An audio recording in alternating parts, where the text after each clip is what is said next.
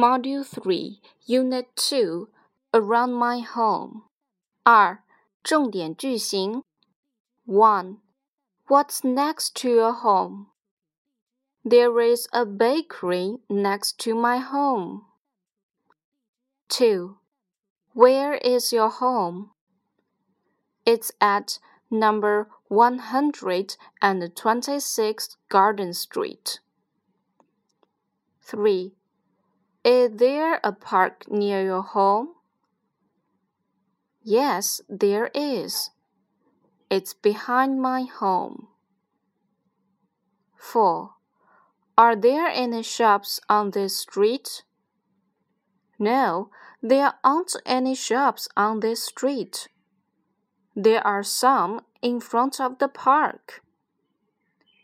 5. Is there a post office on Park Street? No, there isn't. 6. Thank you so much. It's our pleasure. 7. What can you do in the post office? I can buy some stamps and send some letters there. 8. Where can you buy bread and cakes? In the bakery.